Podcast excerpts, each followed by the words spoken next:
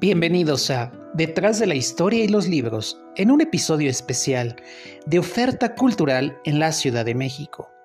En este episodio me acompaña Ricardo del proyecto Museante MX, así que los dejo con la charla.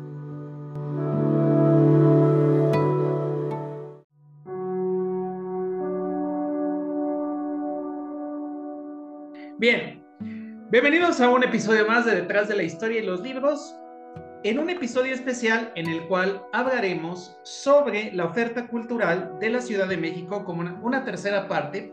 Y bueno, para este episodio me acompaña eh, Ricardo del perfil de Instagram, Twitter, si no me recuerdo, es Museante MX.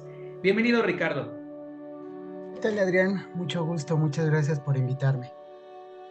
Pues bueno, la idea de este episodio es, bueno, vamos a hablar sobre eh, la oferta cultural de la Ciudad de México con respecto a museos, eh, a lo, lo, que hemos visitado durante este 2023, pero en este caso nos vamos a enfocar en uno en específico que es la Casa Rivas Mercado. Vamos a platicar un poco de, de la historia de este lugar y obviamente, eh, ¿cómo podemos decirlo? Platicar un poco sobre lo que nos ofrece este espacio histórico que ahorita vamos a estar comentando. Pero antes, siempre hago esta pregunta a, mis invitados, es, bueno, a partir de que, bueno, hemos estado platicando un poco de la historia de los museos y exposiciones, quería preguntarte, Ricardo, bueno, ¿cómo surge la idea del proyecto Museante y cuál es el objetivo principal? Bueno, mira, te, te platico así a grandes rasgos. Eh, visitar museos era una actividad que siempre me ha gustado. Desde niño creo recordar que sí me gustaban los museos. No, no visitaba muchos, obviamente, por las cuestiones de, la niñez y la adolescencia, que tal vez no, no es tan fácil trasladarte. Ya en, la época de la universidad empezaba a visitar museos y ya, ya trabajando, pues el, gusto siguió ahí. Me, me gustaban los, los, museos principalmente de historia. A pesar de que no estudié nada al respecto, la historia siempre me ha gustado. Entonces, en, 2015 me topé con una lista de, que decía los 180 museos de la Ciudad de México. Y yo pensaba, ¿habrá alguien que los haya visitado todos? Y dije, bueno, pues a lo mejor ya hay alguien, pero hasta el momento no he encontrado a alguien que lo haya documentado. Entonces dije, pues va. Empecé en mayo del 2015 empecé a, visitar. Mi, el primer museo que visité fue el Rufino Tamayo. Y para marzo del 2020, cuando, empezaba la, cuando empezó la, pandemia, había visitado ya 143 museos. Eh, a lo largo de cinco años, pues sí, sí le dediqué bastante tiempo. Eh, vaya, ese es el, el, el, el inicio, ¿no?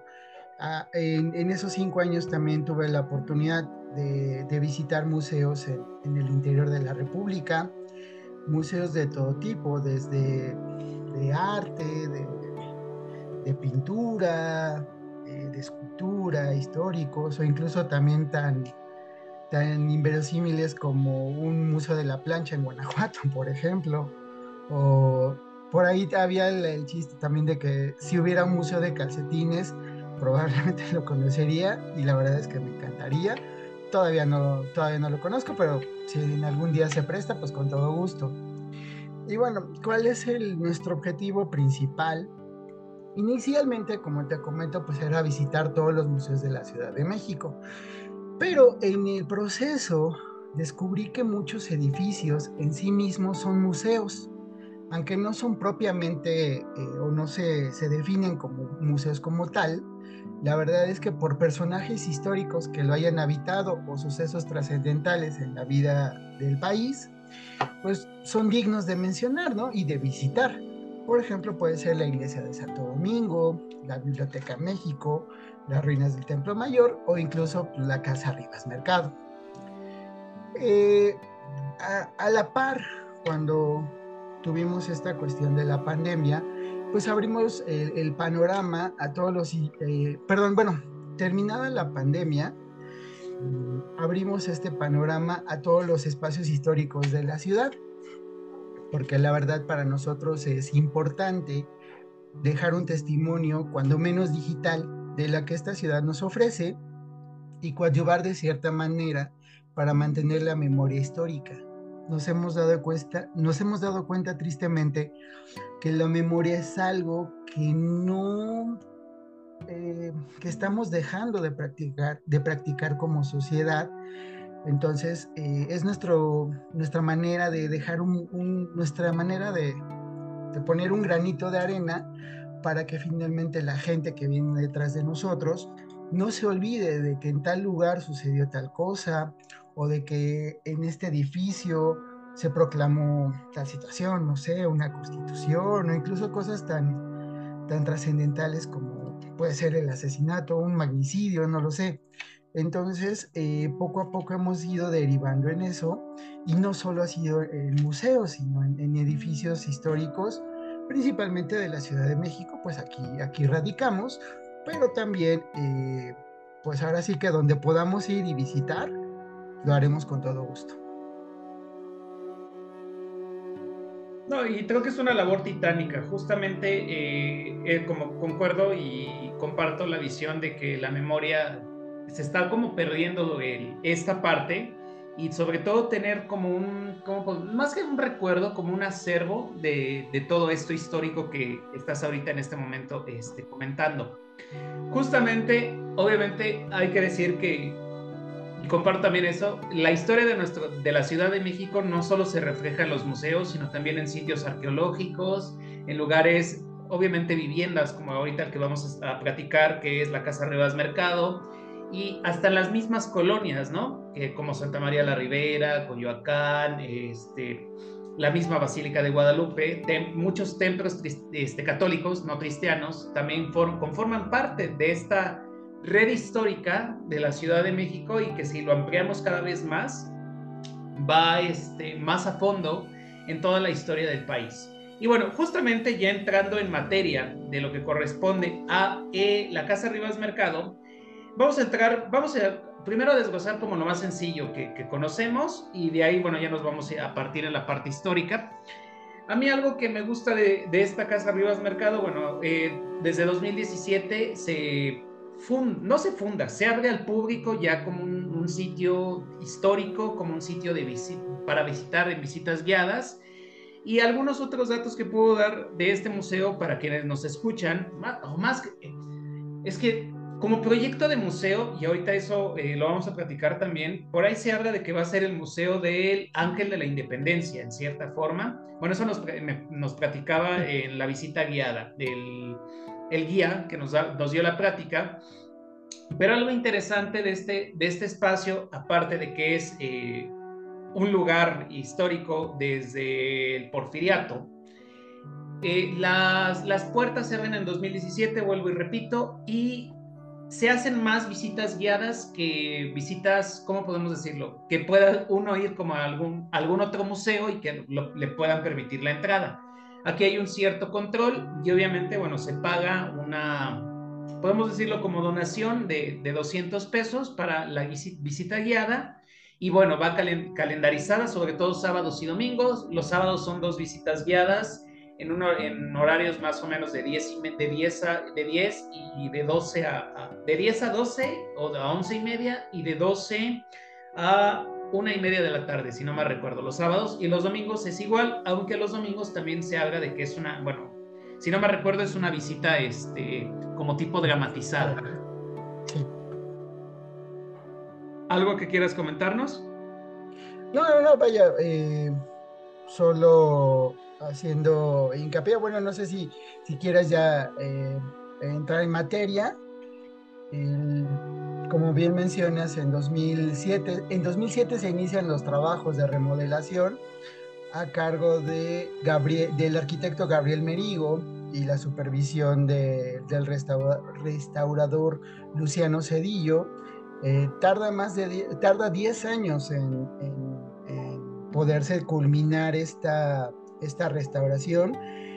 Es una labor titánica porque los arquitectos restauradores, pues obviamente están en la disyuntiva de al ser un, edificio relativamente conocido o conocido dentro del medio, pues sí se cuenta con un acervo, se cuentan con fotografías, eh, con testimonios y todo, pero la verdad es que siempre está el riesgo de crear eh, falsos históricos. Entonces esa disyuntiva sí es, sí es muy, muy peculiar y, la vemos en, estos, en esta casa, ¿no? Sí, y justamente, eh, bueno, aquí la visita guiada que a mí me tocó, bueno, he de ser muy sincero, el guía no, no le... Hay dos guías en específico, hay uno que es como, no quiero hacer como mucha crítica, pero hay uno un poco más grande y uno más joven. El más joven yo lo conozco, que es Cristóbal eh, Arias Gómez. Él es, él es como el que hace toda esta... Eh, eh, hace un poco más amena la, la, visita guiada al museo y, y nos lo plantea de otra forma como más, ¿cómo podemos decirle? Más amena, como más, más cercana. El otro, eh, lamentablemente yo el otro especialista que me tocó, bueno, fue como más, un poco más serio, nos contaba más aspectos históricos, o sea, eh, ¿cómo podemos decirlo? Como más a profundidad la historia de la familia, pero bueno, en el caso de, de Cristóbal, que yo recuerde, fue como más, este, un poquito más abierta. Y él creo que está los domingos y el otro especialista fue el que yo, eh, al que fui, fue eh, los días sábados.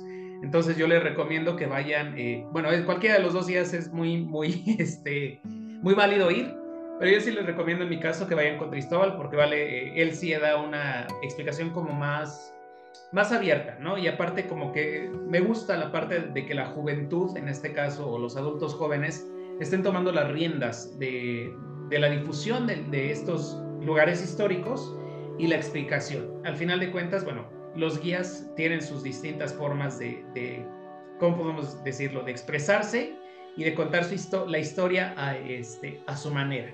Eso es como un, dato eh, extra que quería dar antes de que se me olvide, porque sí, prometí que le iba a dar eh, mención a, este guía que es, bueno, que es conocido mío y que también este, me gusta mucho el trabajo que hace, no nada más en este museo, sino también en otros. Y que bueno, obviamente algunos de ustedes lo van a poder ubicar porque de repente está con, con algunos otros proyectos también de museos, que bueno, en redes sociales pues son muy conocidos y que por el momento no les vamos a dar difusión porque nos vamos a centrar aquí con eh, Museante, que es mi invitado de este día. Vamos a entrar, obviamente, con eh, la historia un poco de la Casa Rivas Mercado. Ya había mencionado que esta casa eh, surge como un, espacio, un proyecto del arquitecto Antonio Rivas Mercado, mejor conocido y, no, y si no se me va a olvidar, es el oso, así le decían, por su gran estatura y, y gran corporalidad. Y eh, esta casa él la construye porque es un arquitecto que obviamente, bueno, se fue a estudiar al extranjero y regresa a la Ciudad de México bueno, a vivir con su familia y que a partir de aquí, eh, si no me recuerdo, este, él tiene este proyecto de la construcción de la casa más o menos por ahí del eh, porfiriato. Si no, bueno, ahorita tú me vas a corregir en todo caso, Ricardo, si estoy diciendo algún dato erróneo. Sí, no, en, este caso, eh, permíteme, permíteme regresar un poquito. me hizo, se me hace muy curioso lo que mencionas de los de, los guías, eh, en, mi experiencia sí es un tanto complicado a veces abordar una explicación en un, en un espacio histórico desde la parte netamente histórica. Digamos que para que eh, cuando eh, tienes una visita a un museo, regularmente o casi siempre, pues va gente que sí está interesada, pero la verdad es que no tan interesada. Entonces, si tú les empiezas a dar eh, datos duros, datos históricos, y te empiezas a clavar en eso, la verdad es que poco a poco eh, tu, auditorio pues, se empieza a distraer. Y la verdad es que sí me tocó en, la casa arriba del mercado, como que la gente mayor sí estaba más atenta, pero la gente más joven, eh, pues empezó a divagar un poco, para mí es muy claro, cuando agarran el teléfono ya los perdiste. Entonces ya, sí vi a, gente más joven, no sé, 20, 25 años, que pues sí les interesaba, pero no tanto, ¿no?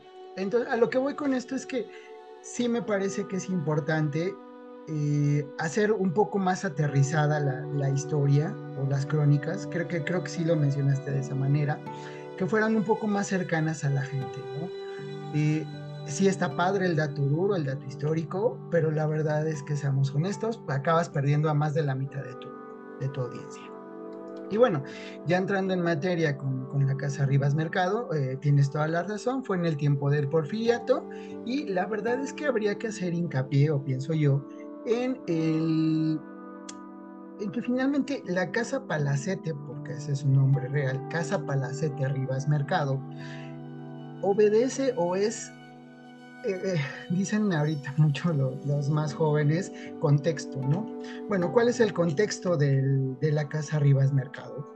Es finalmente es en el Porfiriato, como bien mencionas, y es, es la casa del arquitecto diseñador de la columna de la Independencia y que a su vez es director de la escuela perdón, este, de la Academia de San Carlos. O sea, no, es, no era cualquier cosa, ¿no? Finalmente tenía que ser la casa de un director de arte. Finalmente la arquitectura a principios del siglo XX y todavía, pero ahorita ya es un poco diferente, estaba más enfocada hacia el arte. O sea, una parte de las, de, las artes. Entonces, por lo tanto, la casa del director de la escuela tenía que ser eh, extraordinariamente bella y la verdad es que si, si lo logra. Eh, también hablar del, del arquitecto Rivas Mercado, pues eh, tristemente, y vuelvo al mismo tiempo, al mismo tópico de la historia, la verdad es que a veces la historia del propio arquitecto está, dejada un poco de lado. Sí se reconocen sus obras principales, como pueden ser el Monumento a la Independencia, que ya mencioné, el Teatro Juárez de Guanajuato o la Escalera de Leones en Palacio Nacional, pero la verdad es que él tiene muchas más grandes obras y de esa jerarquía y de esa envergadura además de que de la jerarquía como educador y, director, la verdad es que es sistemáticamente pasada por alto. Pero bueno, valga este programa para, para poder para que podamos recuperar un poco sobre la, la memoria del arquitecto Rivas Mercado. Y concuerdo, aparte de que es uno de los personajes importantes, como mencionas, eh, yo ahí en el, en el pequeño trip que hice para la red social Instagram, ahí cometí el error de decir que era el creador del de, eh, Ángel de la Independencia, cosa que no es, obviamente es más bien el, quien construyó la columna o diseñó la columna del Ángel de la Independencia, que también eso es importante aclararlo. Eh, y aparte de esto, ya, bueno, ya después de, de, mi pequeño abrupto error que cometí en ese reel, algo que me llama mucho la atención de esta, de esta casa palacete, como, como lo estás eh, planteando, es la estructura misma, ¿no? Toda la parte arquitectónica es muy valiosa.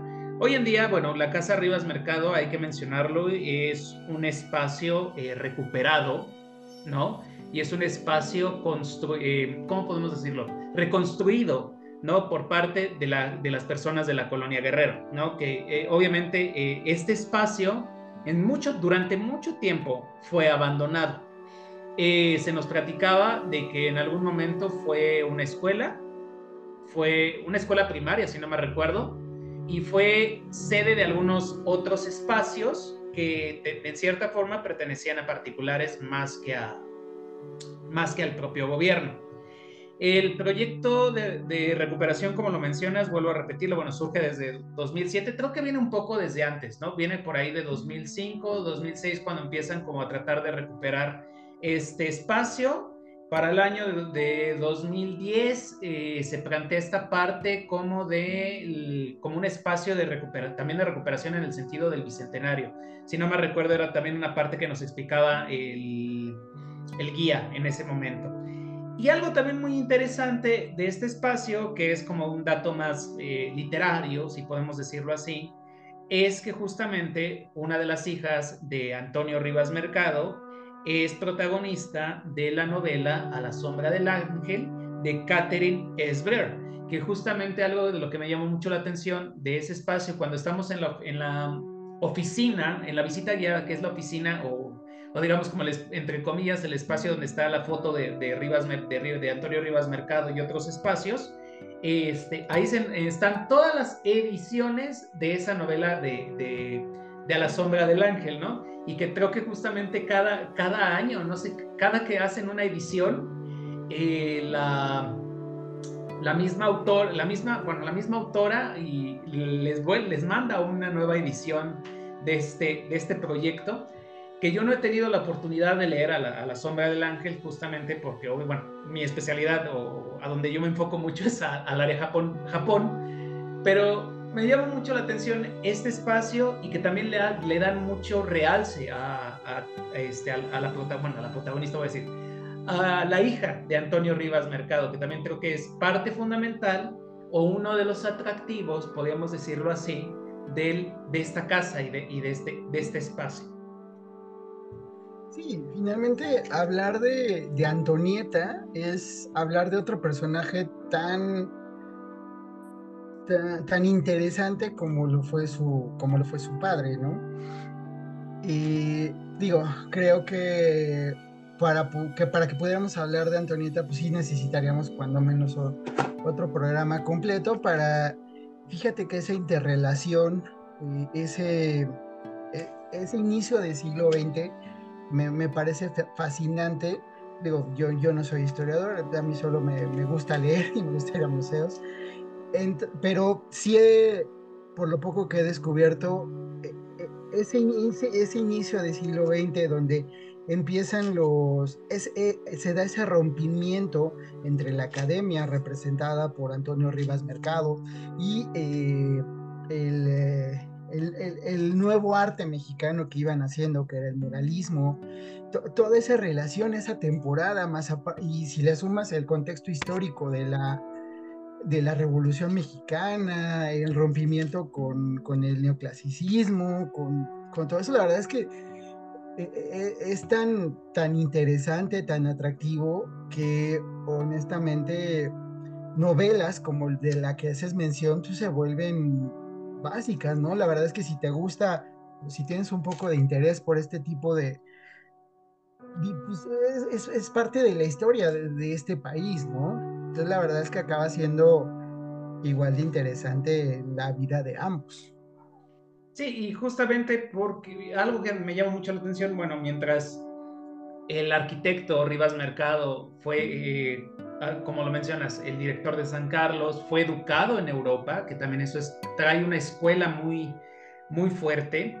Eh, por eso está la, estructura de, la, bueno, la estructura de la columna de la independencia parecida a las columnas, este, si me atrevo a decir francesas en este caso, de estos espacios, pues también es es, se ve eh, la técnica, la, práctica, eh, todo lo que él aprendió se ve muy bien aquí reflejado tanto en esa parte del Ángel de la Independencia como, como en la Casa Rivas Mercado.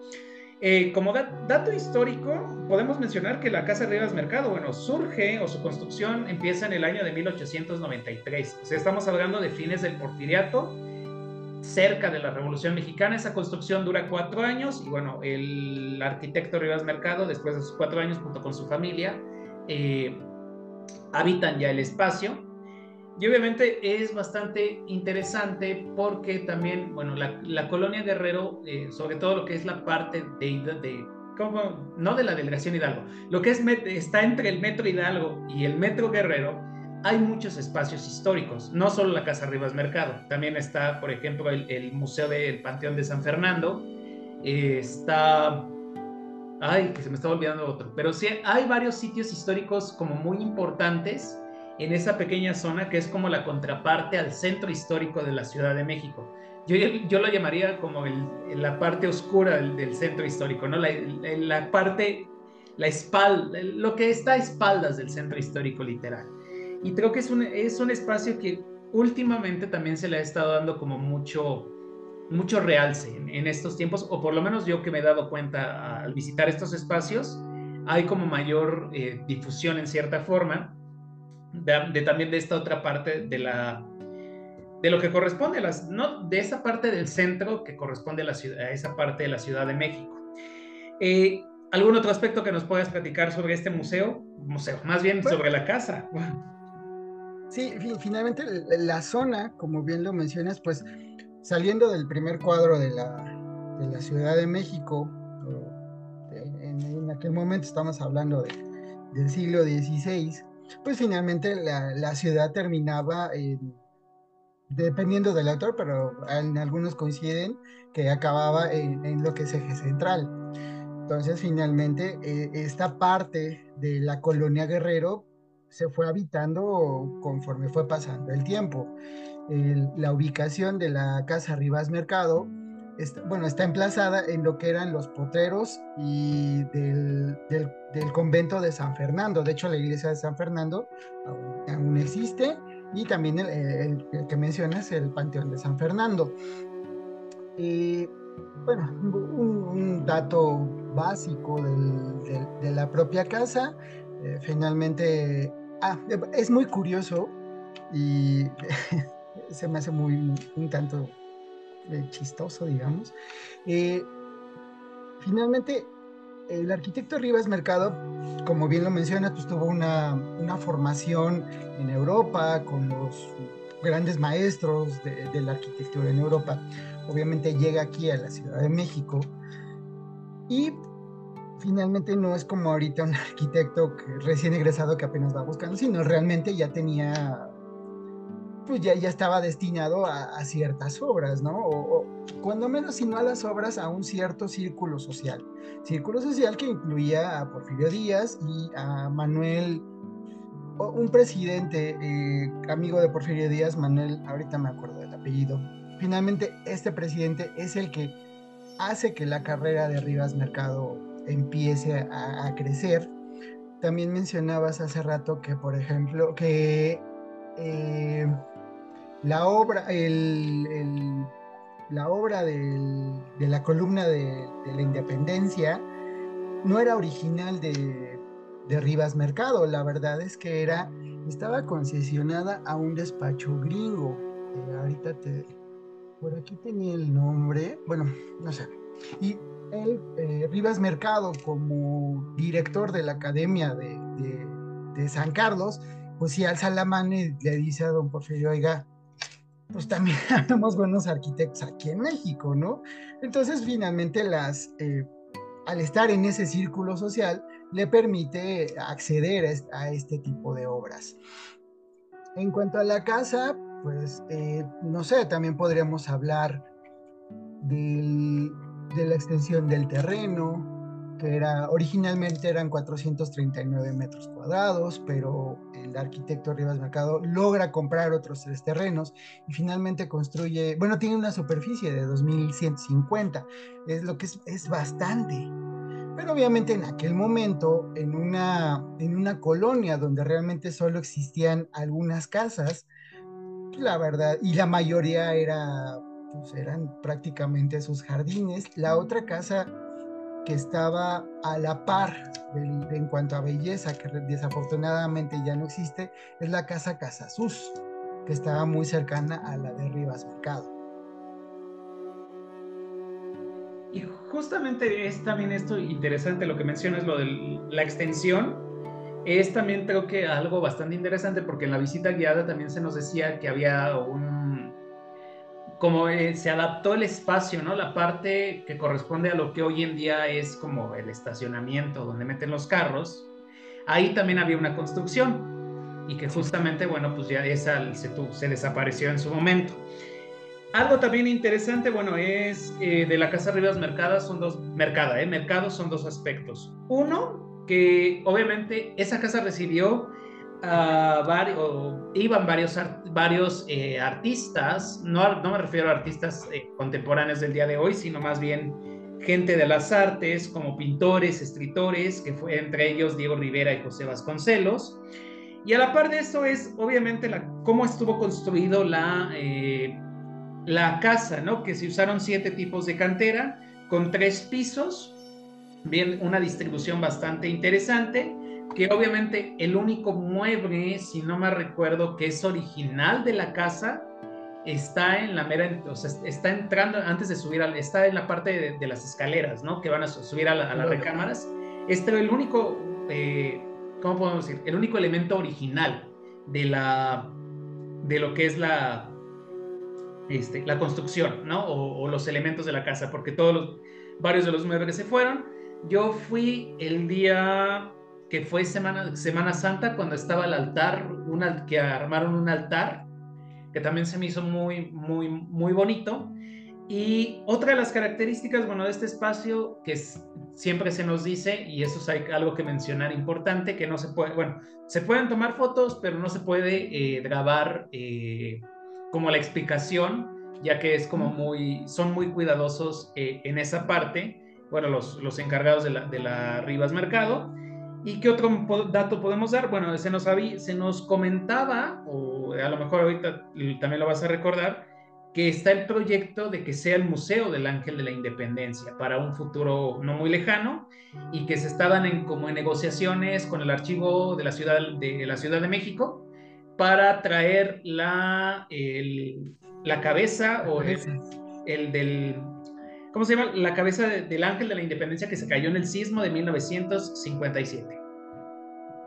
Es correcto, sí. Eh, bueno, eh, nada más retomando, el, cuando fallece el, arquitecto Rivas Mercado, eh, Alicia, la Alicia que era la hija mayor, que como dato curioso, su rostro está inmortalizado en una de las esculturas al pie de la columna del Ángel de la Independencia. Bueno, Alicia se queda como, como propietaria de la casa, fue heredada por su padre, mientras que Antonieta se queda con los muebles. Lo curioso es que cuando Antonieta se entera o bueno, eh, se entera que Alicia va a rentar la casa, dice yo me llevo los muebles, se los lleva a una bodega del, del convento de San Jerónimo y desafortunadamente desaparecen. Hasta el momento no se han encontrado, probablemente uno los puede encontrar en la lagunilla, no sé. Y, eh, y, bueno, eh, ya se me fue el hilo, pero bueno, no, no sé qué, qué, más, qué más podríamos ¿De qué más podríamos hablar? Eh, eh, eh, la Casa Rivas Mercado, pues en realidad creo que es un espacio histórico muy importante. Otro dato interesante, y ahorita que se me vino a la memoria, es que se grabó la película de El baile de los 41 en, en esa casa, y que obviamente es muy no, no, no voy a decir escandalosa, pero es una película como bastante interesante que habla de, un aspecto del porfiriato y de estas reuniones que tenían gente poderosa en su momento. Y, es la Casa Rivas Mercado, bueno, fue como la locación para que se eh, hiciera este, esta película. Si no me recuerdo, no recuerdo si estaba ya, ahorita está en Netflix o está en una de las plataformas digitales que se puede revisar y ahí quien quiera conocer un poco más sobre, la historia del porfiriato y la parte de la Casa Rivas Mercado, bueno, ahí se encuentra en ese sentido. ¿Qué otros espacios, bueno, ya aquí dejando un poco de lado la Casa Rivas Mercado, qué otros espacios has visitado o estás visitando en este momento como parte del proyecto Moceante? Mira, ahorita he dejado un poco el conteo de lado de los 180 porque muchos están cerrados, eh, no se han recuperado de la pandemia, entonces siguen, siguen cerrados. Entonces lo que estoy haciendo ahorita es una recapitulación. Haz de cuenta, al principio solo era visitarlos, eh, tomar fotos, tener un testigo de, del espacio en sí y, y, era, era mi única, mi única, mi única intención. A partir del 2021 he logrado, bueno, ya tomé como misión el hacer ya un, este, una investigación, tampoco es tan exhaustiva, una pequeña investigación acerca de, los espacios, de los, de los museos o de los edificios y brindarlo en, nuestras cuentas de, internet.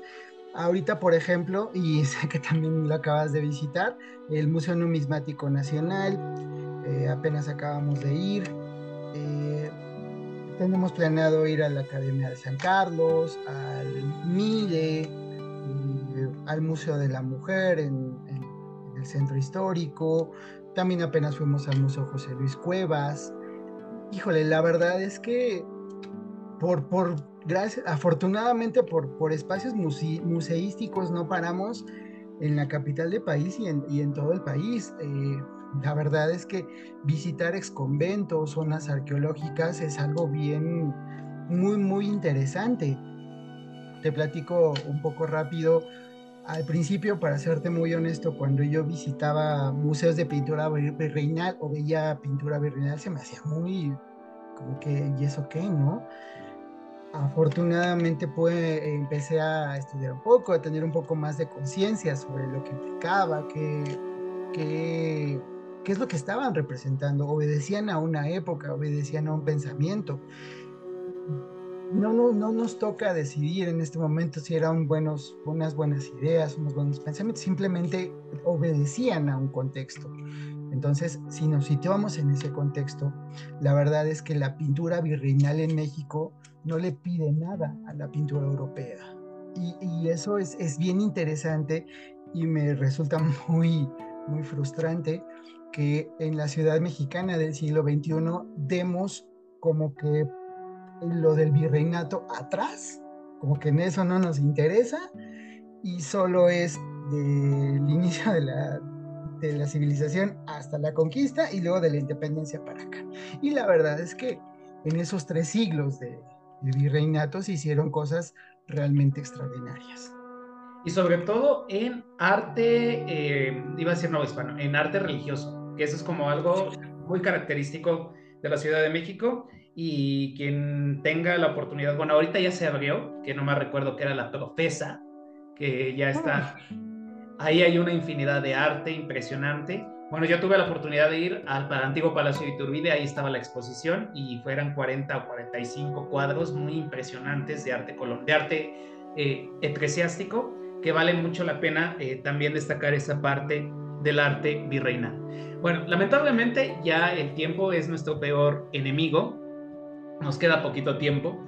Eh, de verdad, ha sido una charla muy provechosa con respecto a la Casa Rivas Mercado, a conocer un poco más de la oferta de la Ciudad de México y que esperemos que no sea la última, sino haya más oportunidades de poder platicar sobre esta oferta cultural que nos ofrece la Ciudad de México y también, y espero en un futuro no muy lejano, otros estados de la República, porque la historia no solo se concentra en la ciudad, sino en todo nuestro país. Entonces, de verdad, te agradezco, Ricardo, por haber aceptado la invitación a este podcast. Hombre, eh, nada más agradecerte el espacio. La verdad, como mencionas, una, una plática muy provechosa. Nos falta tiempo. Yo creo que esto nos podría dar para horas y horas de conversación. La profesa es un tema impresionante y súper apasionante, tal vez podamos abordarla en otro momento o, algún tema relacionado, con todo gusto. Muchísimas gracias por el espacio y pues nada. No, pues bueno, nos despedimos de un episodio más de Detrás de la Historia de los Libros en una edición especial de oferta cultural en la Ciudad de México. Hasta pronto.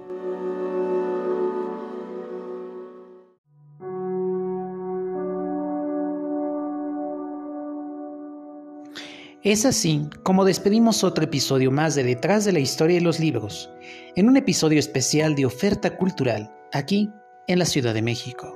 Agradezco a Ricardo por haber aceptado y hecho de esta práctica algo tan magnífico, provechoso y entrañable. Pues bueno, no me resta más que despedirme. Hasta pronto.